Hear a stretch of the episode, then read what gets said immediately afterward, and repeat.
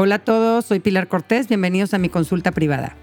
En este episodio vamos a hablar de un error gigante que estamos cometiendo los papás de esta generación, el impedir que nuestros hijos tomen riesgos y hagan cosas peligrosas. Vamos a comprender por qué hoy en día somos los papás más preocupados de la historia por la seguridad de los hijos y cómo nuestro miedo y nuestra ansiedad está privando a nuestros hijos de los aprendizajes necesarios para desarrollar una personalidad resiliente y segura de sí misma. Les recuerdo que el propósito de este podcast es informar y no sustituye una guía profesional, diagnóstico o tratamiento. Los casos que usamos para aprender en este podcast están editados y ligeramente modificados para proteger la privacidad de las personas que lo compartieron. Para quien quiera mandarme su caso, puede hacerlo a través de mensaje directo en mi cuenta de Instagram, Lumina-Pilar Cortés. Hoy vamos a ver el caso de Raquel y dice, te escribo porque mi hijo mayor tiene nueve años y estamos considerando que se vaya dos semanas a algún campamento de verano en Estados Unidos. Si te soy sincera, no me encanta la idea y a él menos. Mi esposo es el más emocionado porque él desde los siete años se fue todos los veranos y dice que son de las, mejores memorias de su infancia. Siento que eran otras épocas, de mamás más desentendidas que ni sabían dónde estaban sus hijos y además siento que la sociedad en general era más sana, no habían los peligros que hay ahora todo el tema de los abusos sexuales y tantos casos de problemas de salud mental de niños que vemos reflejados en las matanzas en los colegios que cada vez son más. Digo, sé que es poco probable, pero no sé si vale la pena tomar el riesgo si el costo-beneficio nos conviene. También me da mucha ansiedad dejar a mi hijo en manos de gente que no conozco. ¿Cómo sé si los van a cuidar bien? Si van a estar bien supervisados. Te cuento a ti estas inquietudes, pero no se las he contado a nadie más porque siento que me van a juzgar como la mamá loca, aprensiva, que quiere tener a su hijo encerrado. Tal vez algo hay de cierto en eso, jajaja, pero no he de estar tan mal si estoy pidiendo ayuda y estoy abierta a cuestionarme. Ojalá que me puedas ayudar a tomar la mejor decisión.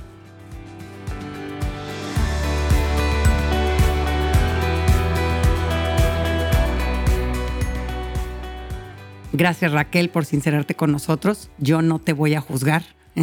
te admiro por tu honestidad y tu capacidad de cuestionarte. No eres la única que le da ansiedad soltar a los hijos, más bien diría yo, es una epidemia bastante generalizada en nuestra generación. Los que hoy en día somos papás tenemos mucho más miedo que los papás de otras generaciones. Sufrimos más ansiedad por lo que pueda ocurrirle a nuestros hijos y quisiéramos tenerlos vigilados y controlados lo más posible para sentir que están a salvo. Pero aunque nuestra intención es proteger, lo que estamos logrando con esta sobreprotección es el efecto contrario.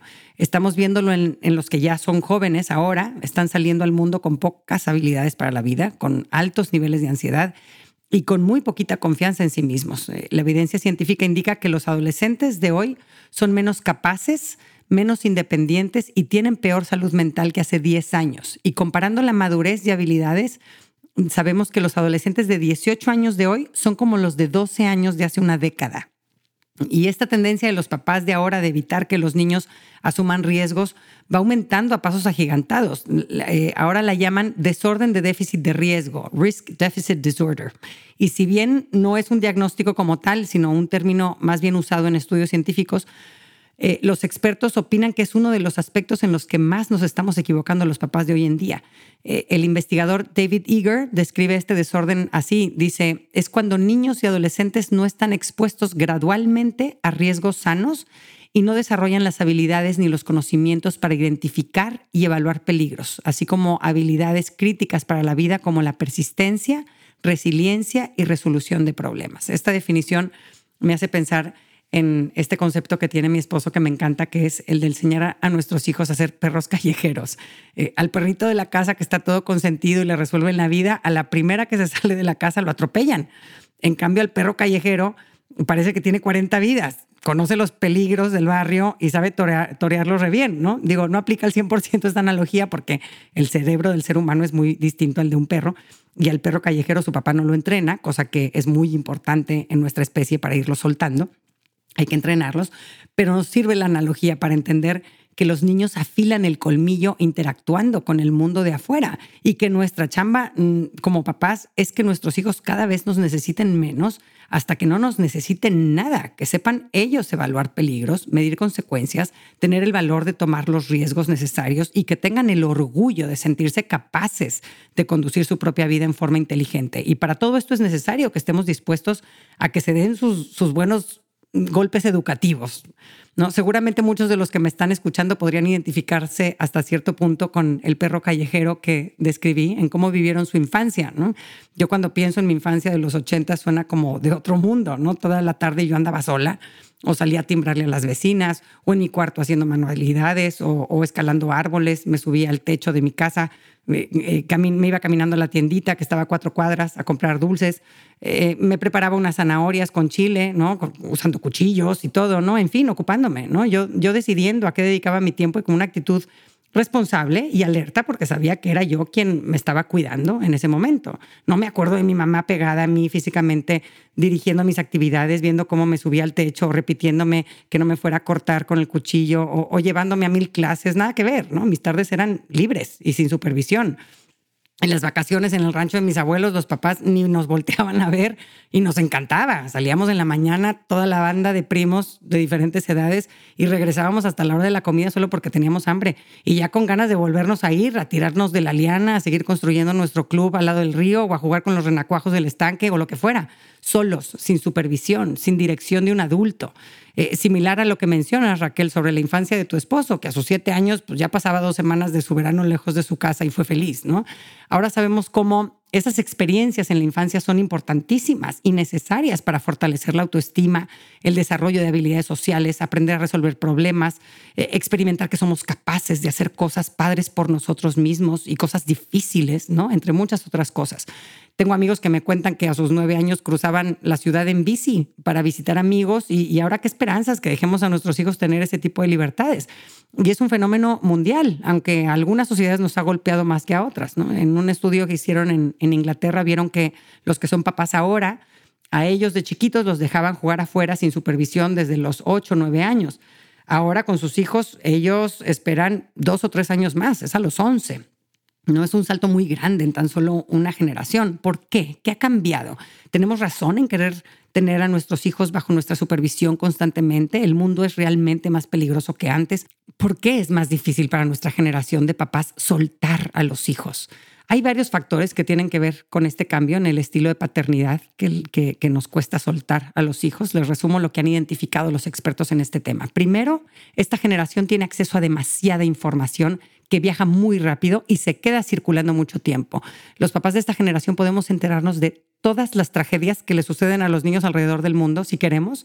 Como dices en tu mensaje, Raquel, todo el tema de los abusos sexuales y tantos casos de problemas de salud mental de niños, las matanzas en los colegios. Eh, antes no es que no sucedieran tragedias o que no hubiera crimen, la diferencia principal es que no te enterabas. Y a eso agrégale que mucha de esta información que nos llega está sacada de contexto y tergiversada. Eh, nunca falta la señora catastrófica del grupo de WhatsApp eh, que reenvía el mensaje de voz de la pobre mamá aterrorizada contando que un señor intentó arrebatarle a su hijo en un centro comercial y todas las mamás entonces empiezan a comentar eh, en qué mundo tan espantoso estamos viviendo, ya no se puede salir de la casa, yo por eso le pongo correa a mis hijos cuando vamos a lugares públicos.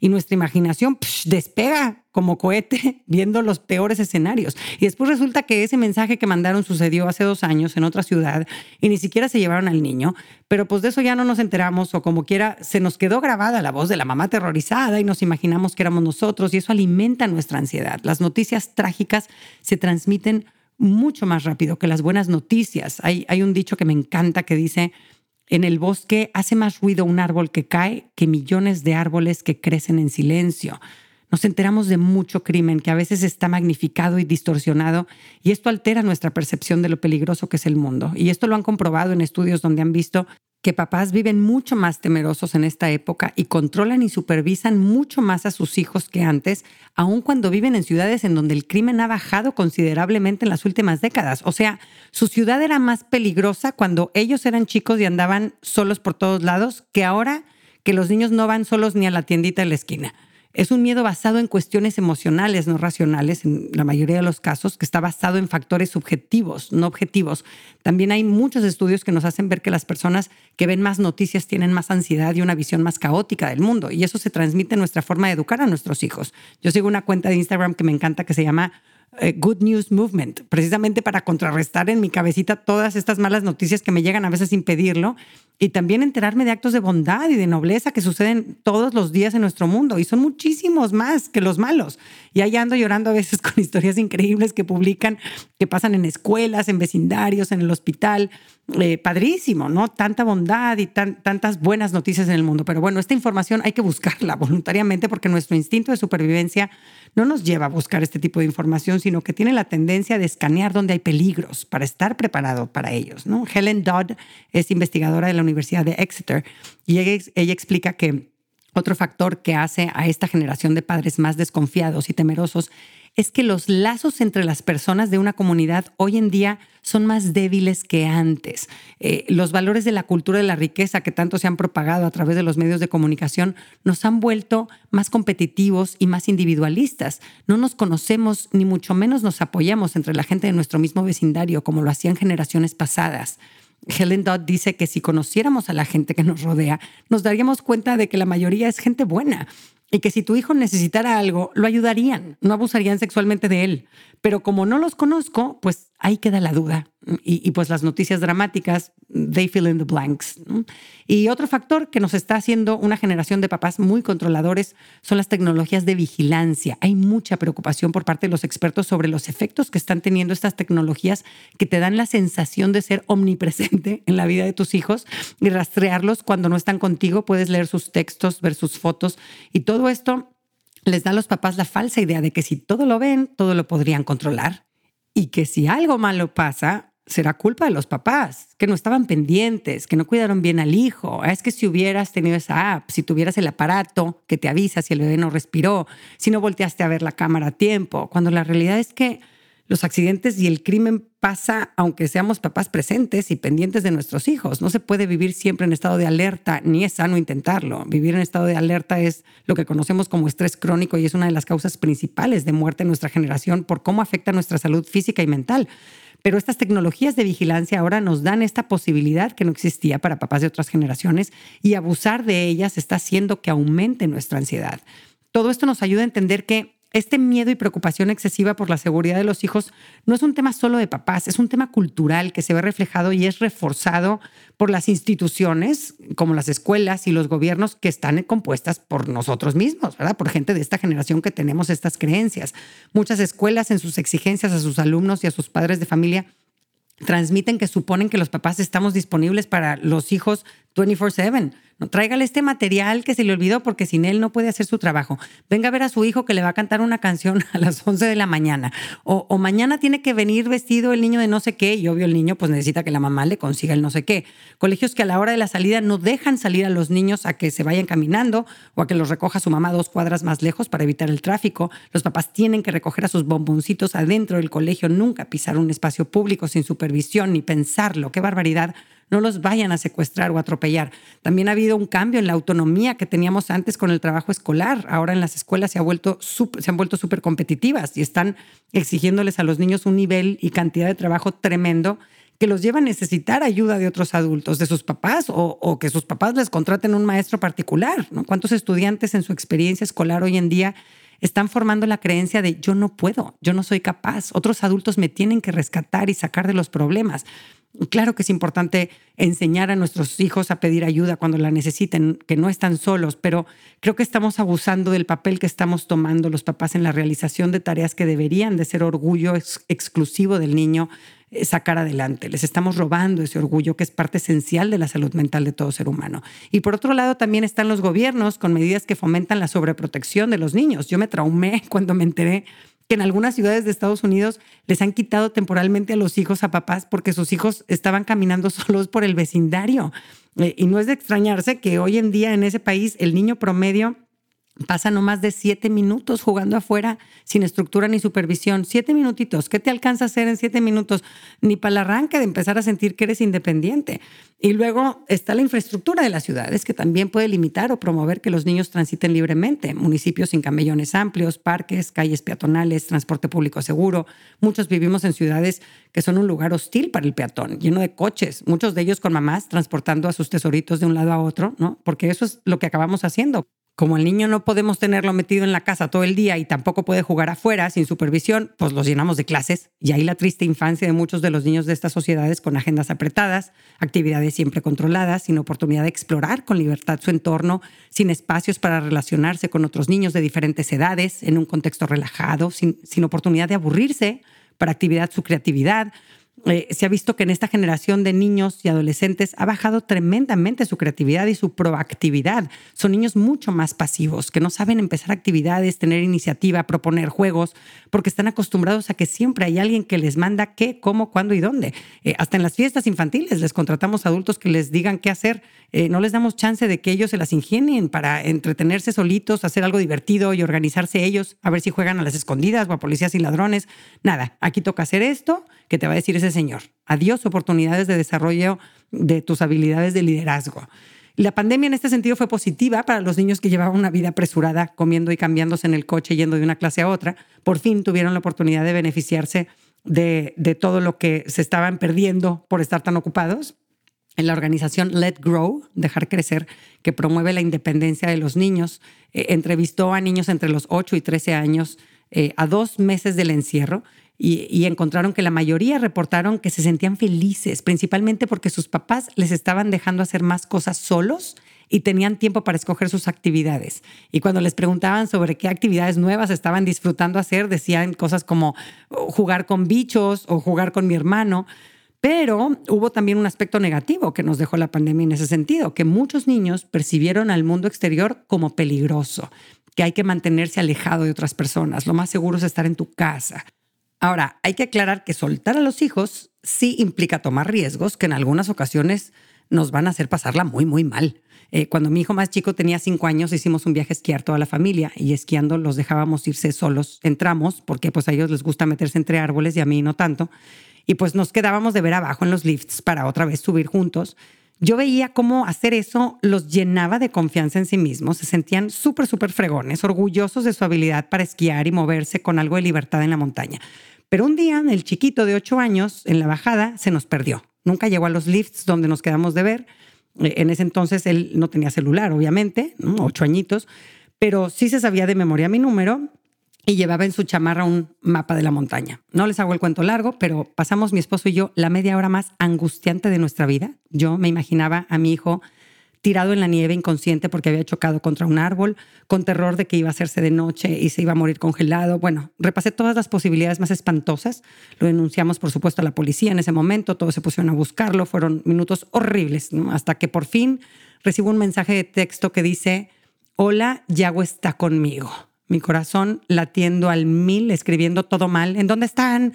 Eh, pues resulta que mi hijo se fue por abajo de los cordones que marcan el límite de la pista porque se le antojó irse por un caminito entre los árboles que se veía muy divertido, pues hasta que no hubo más camino y se quedó en territorio fuera de los límites habilitados para esquiar, con la nieve que le llegaba hasta la rodilla se quitó los esquís, empezó a avanzar como pudo hasta que se encontró a este grupo de chavos que también estaban perdidos, muy lindos, le cargaron sus esquís para que pudiera caminar mejor entre la nieve y, mi hijo les dio su mapa y les pidió que me contactaran, ¿no? Les dijo mi número ya después me dijo mi hijo que en ese momento él se imaginó que esos chavos ya iban a ser su nueva familia. Pobrecito. Eh, nos reencontramos por fin en la estación de policía a ver su carita otra vez. Me supo a gloria, nos abrazamos y agradecí como nunca que estuviera sano y salvo. En ese momento me acordé del abrazo que me dio mi papá después de que tuve un choque muy fuerte. Yo ya era más grande, a mis 20 años, yo iba manejando, iba sola, gracias a Dios, pero fue pérdida total, un súper choque. Y con ese abrazo mi papá me lo dijo todo. Tu vida es valiosísima para mí. Agradezco que estés aquí. Cuídate, por favor. Y sigue manejando. Y ahora yo de mamá me encontré haciendo lo mismo con mi hijo. Sigue esquiando, sigue haciendo cosas difíciles, sigue aprendiendo. Yo puedo soportar los tragos amargos que esto implique. Eh, analizamos lo que sucedió, que había que hacer de ahora en adelante para que no volviera a suceder. Muy sencillo, no te pases por debajo de las cuerdas que marcan el límite. Ahí nos dimos cuenta de que eh, su confusión vino de que su instructor de esquí el día anterior sí lo había hecho cuando estaba con ellos y pues mi hijo supuso que se valía. Imitó el comportamiento de su maestro, pero con el ligero detalle de que el instructor conoce la montaña como la palma de su mano y sabe cómo regresar a las pistas habilitadas, ¿verdad? Reconocimos sus habilidades que lo ayudaron a salir de esa situación. Muy bien, hijitos, te supiste de memoria el teléfono de tu mamá, supiste pedir ayuda, caminaste con la bota de esquiar en la nieve aunque estuvieras cansado porque en su desorientación le dieron toda la vuelta a la montaña. Muy bien, manejaste súper tu situación de peligro y lejos de ya no querer volver a esquiar, esta experiencia lo ayudó a sentirse todavía más competente que nunca. A veces nos soltamos porque queremos evitar ese tipo de experiencias desagradables y preferimos la tranquilidad de que el niño no esté tomando riesgos y creemos que así no vamos a sufrir nadie, sin considerar las consecuencias peores que esto tiene en el desarrollo del niño y que tarde o temprano vamos a sufrir todos que no esquíe porque se puede pegar contra un árbol, que no se vaya sin mí porque se puede perder, que no vaya caminando a la tiendita porque lo pueden atropellar, que no maneje porque puede chocar, que no vaya de campamento porque pueden abusar de él y no acabas con la lista de posibles tragedias. Pero ahora contamos con un estudio muy, muy padre que nos comprobó que el 85% de lo que nos preocupa nunca sucede. Y más aún, vieron en este estudio que con el 15% de las cosas que nos preocupaban que sí sucedieron, el 79% de las personas pudieron manejar la dificultad mejor de lo que esperaban, o la dificultad les enseñó una lección que hizo que valiera la pena. O sea, el 97% de lo que nos preocupa no es más que el producto de una mente miedosa torturándote con exageraciones y percepciones erróneas. Ahora, solo para aclarar, hay una diferencia muy grande entre fomentar la independencia de los hijos y ser padres negligentes, ¿verdad? Porque igual aquí ya los papás que se quieren desentender dicen, ay, sí, vamos a tener niños independientes y vamos a echarlos al ruedo y yo ya me voy de vacaciones, ¿verdad? Pues el estilo de paternidad negligente no acompaña emocionalmente al hijo, no escucha lo que hay en la mente de su hijo, no tiene idea de sus reflexiones, de sus sentimientos, eh, eh, no lo informa, tampoco lo corrige, ni le exige, ni lo motiva. Es verdad que muchos hijos de papás negligentes logran desarrollar una personalidad muy competente, llena de habilidades callejeras muy buenas, pero están emocionalmente rotos, tienen dificultad para reconocer y desahogar sus sentimientos, les cuesta empatizar, son muy desconfiados de la gente y se sienten muy solos. Así que dejemos muy claro que soltar gradualmente a los hijos para que vayan conquistando su independencia no es sinónimo de ser papás negligentes. Ahora sí vamos a la práctica. Vamos a ver qué podemos hacer para que nuestros hijos afilen el colmillo y aprendan a manejar su libertad con cada vez menos intervención de sus papás. Primero, regula tu propia ansiedad ante la incertidumbre. Tomar riesgos implica estar abierto a un resultado incierto, eh, pero como ya vimos, los riesgos son necesarios para crecer. Si nunca tomamos riesgos, no hubiéramos aprendido a caminar, a subir escaleras, a nadar, eh, eh, a andar en bici, a cocinar, a, aprender una fogata, a manejar, a ir a la, universidad, a invitar a alguien a salir. Todas estas son actividades que implican riesgos y tienen un elemento en común, que hay factores desconocidos que hacen que el resultado sea incierto. Y estos son botones muy sensibles para la gente con problemas de ansiedad, la incertidumbre, lo desconocido, aceptar factores que están fuera de mi control. La ansiedad de los padres es profundamente contagiosa hacia los hijos. Una forma eh, muy eficaz de evitar que tu ansiedad se salpique a tus hijos es compartírsela y aclarar que es un tema con el que tú batallas, pero que la situación actual que enfrentará tu hijo no representa ninguna amenaza hacia su vida o un peligro real. Eh, identifica con la ayuda de libros o de un terapeuta qué hay detrás de tu ansiedad, si creciste con un papá o una mamá explosiva o con un papá o una mamá que se apoyó emocionalmente en ti y te compartía sus preocupaciones de adulto.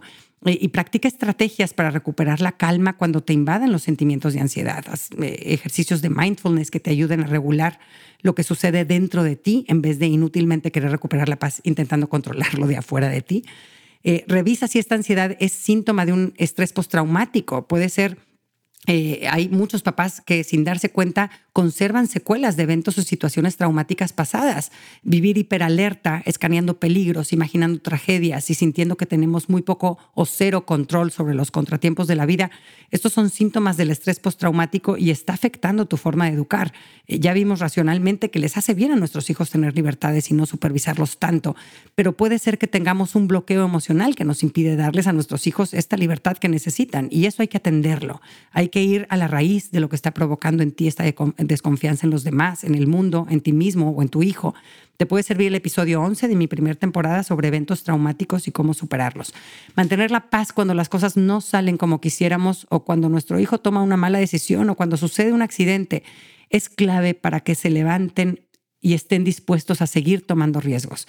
Si te rompiste el brazo, estás deforme, se ve horrible, ese hueso salido, pero va a pasar, no me asusta, porque sé que vas a superarlo. Esa calma que podemos transmitirles a nuestros hijos en medio de su dolor vale oro y es fuente de fortaleza, de esperanza para ellos.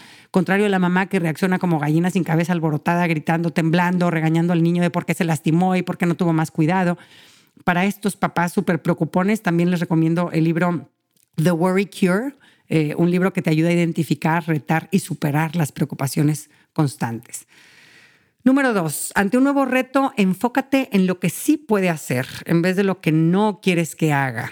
En el caso de tu hijo, Raquel, que se va dos semanas de campamento, o, si tu hijo más chiquito se va a casar un amigo por primera vez, o si tu hijo adolescente se va un año a estudiar a un internado, cuida que tu discurso no se enfoque en todo lo que no debe hacer. No te vayas a lastimar, no desobedezcas al monitor, no te llenes de comida chatarra, no dejes que te vean encuerado, más bien enfócate en los sí, en todo lo que sí puede obtener de esta experiencia. Haz nuevos amigos, practica tu inglés, desarrolla nuevas habilidades, sé un líder positivo, brilla por tu alegría y tu servicialidad, ponte retos padres. A mi hijo que se fue un año a sus 12 años a un internado en Estados Unidos, le hicimos ver que ese año era una oportunidad padrísima para hacer cosas diferentes a las que hace normalmente aquí en su ciudad. Aprendió a esculpir piedra, analizar películas, eh, aprendió de la cultura norcoreana, de su roommate.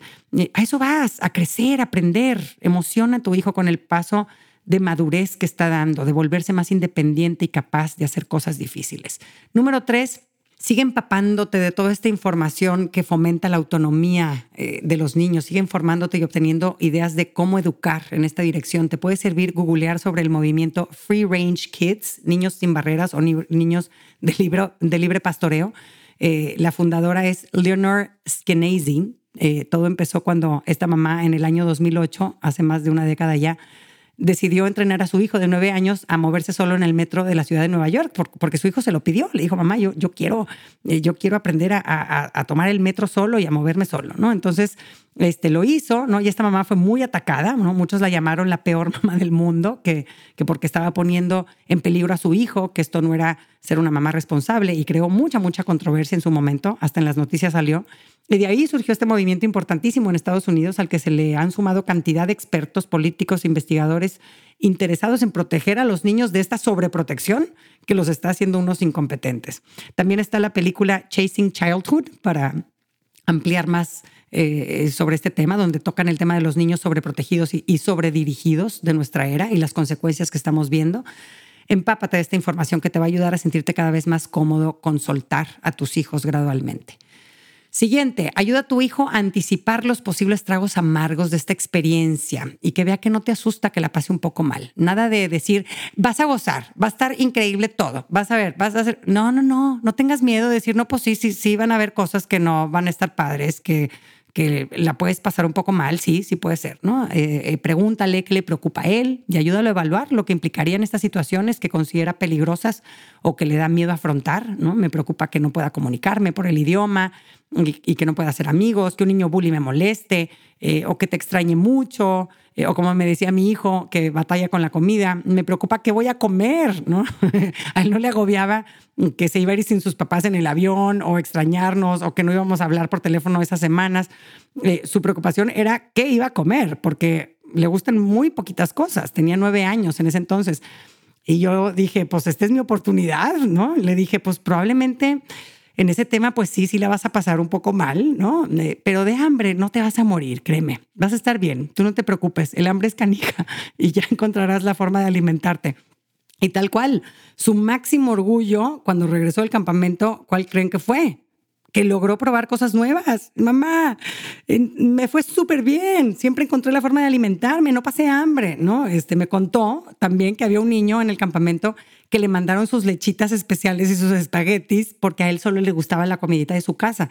Y ahí estamos los papás sobreprotectores dejando pasar oportunidades de oro para que nuestros hijos experimenten que son fuertes y que son capaces de superar adversidades.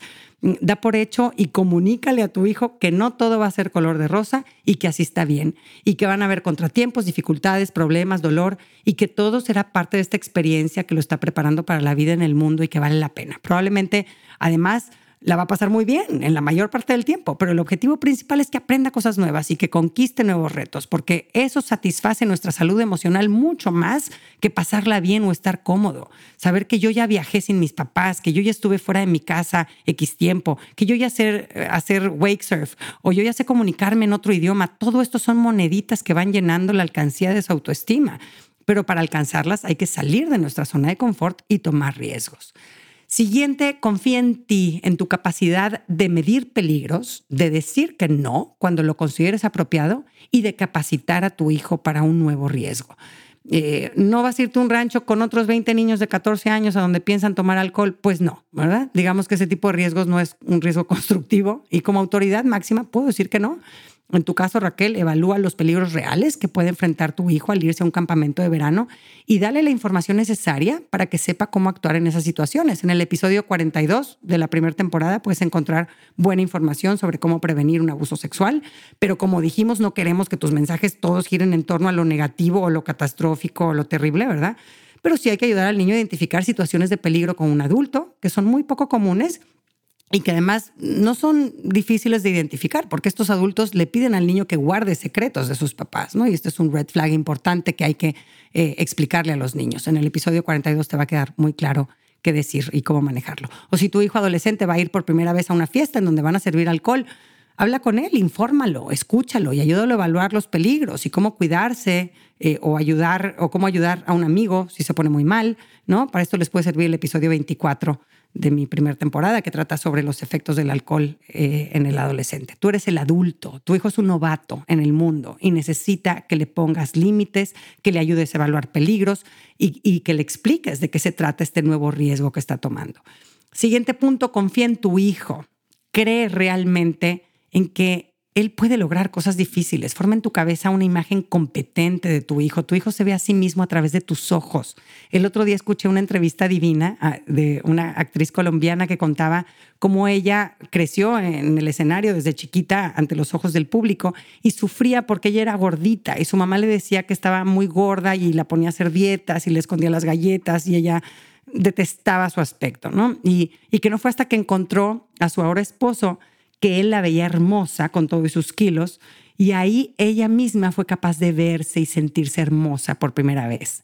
Nos miramos a través de las relaciones importantes en nuestra vida, también de adultos, pero sobre todo de niños. Para que tu hijo tenga confianza en sí mismo, primero necesita que tú confíes en él, de que es muy probable que, que, hará lo correcto, de que se dará algunos golpes y tropezones, pero lo va a sacar adelante y va a ser, va a ser capaz de lograrlo, ¿no? Relacionado con el tema de confiar en los hijos, Lenore Skenazy aconseja a los papás a resistir a la tentación de usar la tecnología para ser omnipresentes en la vida del hijo eh, aquí en el 360 me sale que estabas en esta dirección a esta hora. ¿Qué estabas haciendo ahí? ¿No? Te tengo checadito, ¿eh? Nancy, refiriéndose a esto, dice que además de que le parece espeluznante y agotador, eh, además no le enseña al niño ninguna habilidad de independencia real y le transmite que sus papás no confían verdaderamente en él.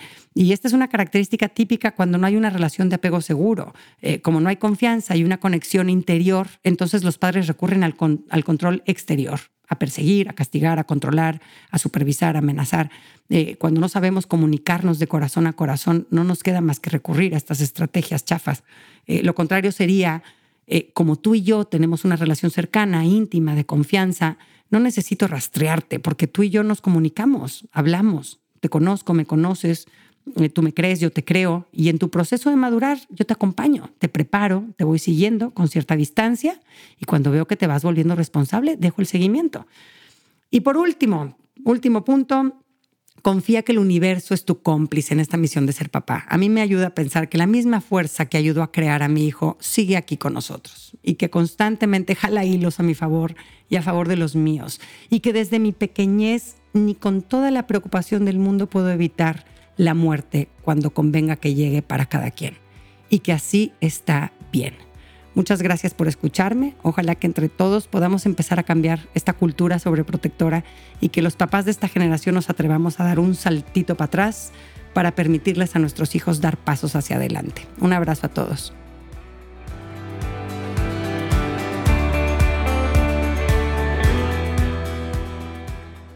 Gracias por acompañarme. Ojalá que hayas recibido a través de este podcast, aunque sea un poquito de luz.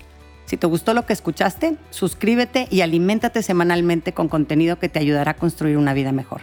Si quieres compartir la luz que te llevaste de este tema, puedes enviarnos tus comentarios por mensaje de voz o por escrito al número más 52 8111 930543 o por email en consulta privada arroba luminapilarcortés.com, cortés con S. En mi página puedes accesar a talleres en línea y más material educativo. Encuéntrame en www.luminapilarcortés.com.